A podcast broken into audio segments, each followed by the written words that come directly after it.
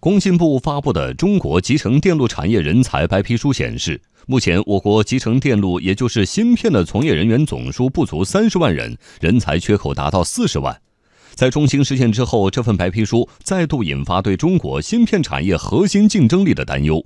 与此同时，在芯片人才培养模式上，也呈现出头重脚轻的趋势。来听经济之声记者严红霞的报道。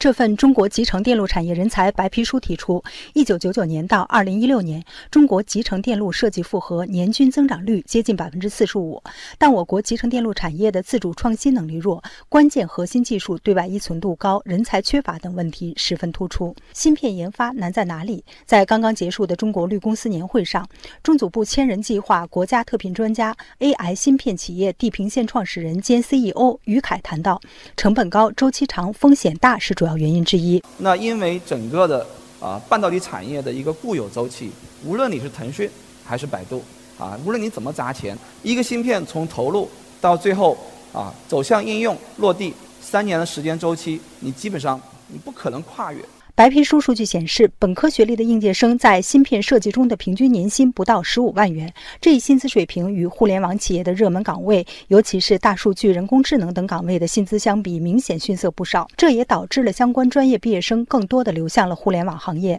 上海社科院互联网研究中心首席研究员李毅谈到，和毕业生一样，对于创业公司来说，也面临同样的选择。呃，半导体行业或者说半导体芯片行业的创业的话，你没有。二十年的准备，呃，你可能根本就不会有什么成就啊。那呃，如果说有一个呃例子在旁边，他只需要这个三年五年，呃，这个六七年啊就能转化，那大多数人我想都会选择去做那个更快的啊、更轻松的这样的事情啊。资本也会倾向于投投资于这样的事情，是吧？那谁愿意等待那么长时间，并且风险那么巨大呢？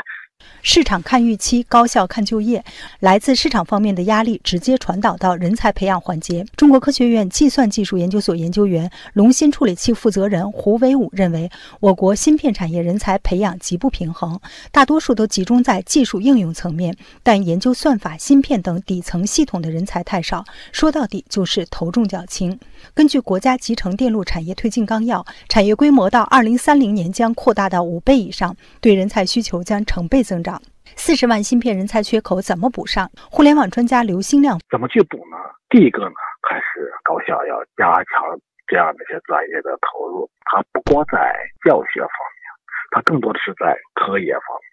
第二个方面呢，我们可以和这些国外这样的巨头去合作，我们要利用人家先进的技术和经验。第三个方面呢，我们还是要对整个行业的未来大家有信心，让学生感觉到。就业的前景很光明，他们才可能才会更多的去选择这样的一个行业。